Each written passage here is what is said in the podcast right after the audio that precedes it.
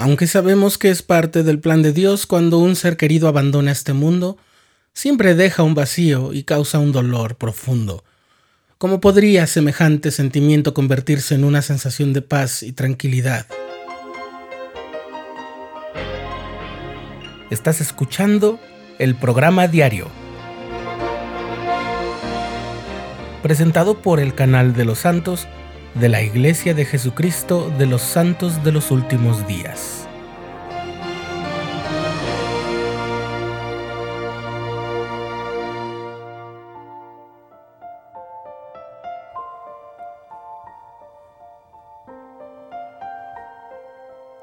Hace unos años asistí al servicio funeral de un amigo muy querido en la estaca donde yo crecí. Llegué a vivir en su barrio cuando me acababa de casar y durante ese tiempo él fue mi obispo hasta que nos mudamos por asuntos de la universidad. Era un hombre saludable, joven y con mucho amor por su familia y por el Señor. Un día repentinamente tuvo un malestar tan fuerte que acudió al hospital, en el que lo internaron de inmediato y tras estudios muy especializados supieron que padecía un cáncer que ya estaba diseminado por todo su organismo. No había nada que hacer. Murió a los pocos días. Durante aquel servicio fui fortalecido por el testimonio de su esposa que a pesar del dolor, estaba segura de que gracias al don de la resurrección, que es posible gracias a Jesucristo, y a las bendiciones del templo, ella llegaría a reunirse con su amado compañero. Pero lo que me inspiró y sorprendió aún más fue el modo en que sus hijos, dos adolescentes y un joven adulto que estaba por salir a la misión, expresaron sus sentimientos. Era evidente que estaban sufriendo, habían amado a su padre incluso desde que eran bebés. Lo que estaban viviendo era la experiencia más dura de sus vidas, en una edad en la que todas las heridas parecen sangrar más, doler más y causar más angustia y desesperación. Y aunque en efecto estos jóvenes admitían estar sufriendo cuando pasaron a hablar, los tres incluyeron en sus testimonios palabras de gratitud, no solo a Dios, por el plan de felicidad que nos permite tener esperanza a pesar de estas separaciones, sino que comenzaron a mencionar todas las razones por las que estaban agradecidos de haber convivido con su padre al menos durante un tiempo, que para un hijo siempre será insuficiente, y más cuando la muerte llega de un modo tan prematuro. Cada uno de sus hijos, en su turno respectivo, mencionó aspectos de sus propias vidas que habían sido moldeados, tocados, inspirados por la vida de su padre. Y lejos de hablar de lo que les haría falta por su ausencia, hablaron de cómo las enseñanzas, la bondad, el ejemplo y la ayuda que él siempre les brindó y les dio fuerzas y poder para enfrentar la vida, lo seguiría haciendo en adelante. Sabían que no estaban totalmente preparados, pero daban gracias por lo que habían recibido en ese tiempo con su amado padre.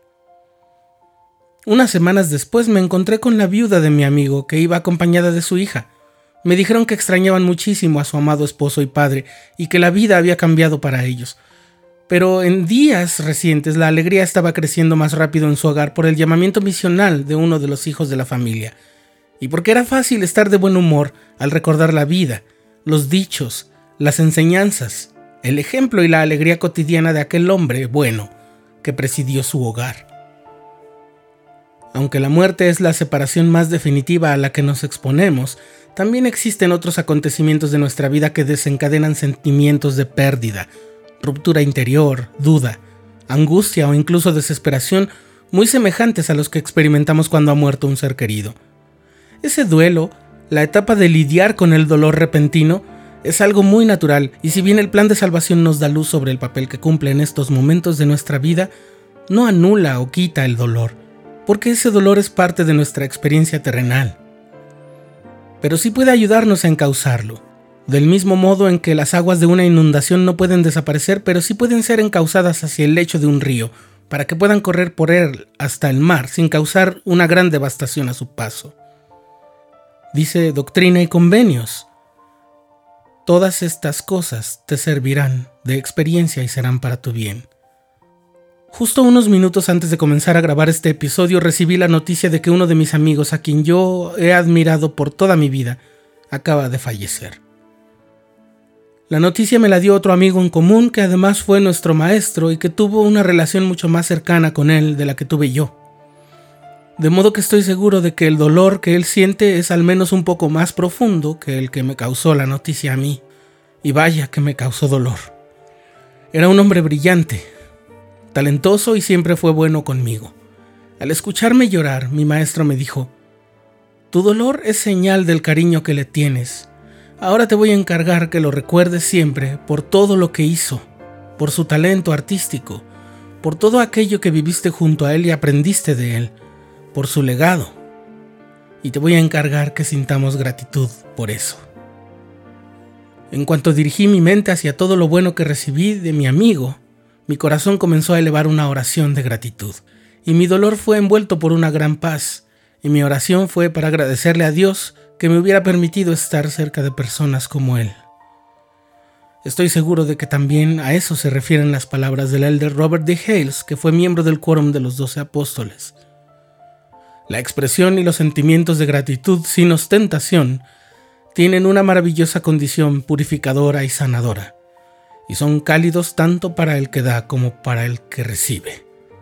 Expresar a nuestro Padre Celestial en la oración agradecimiento por lo que tenemos nos trae paz, una paz que nos permite mantener el alma libre de llagas por lo que no tenemos.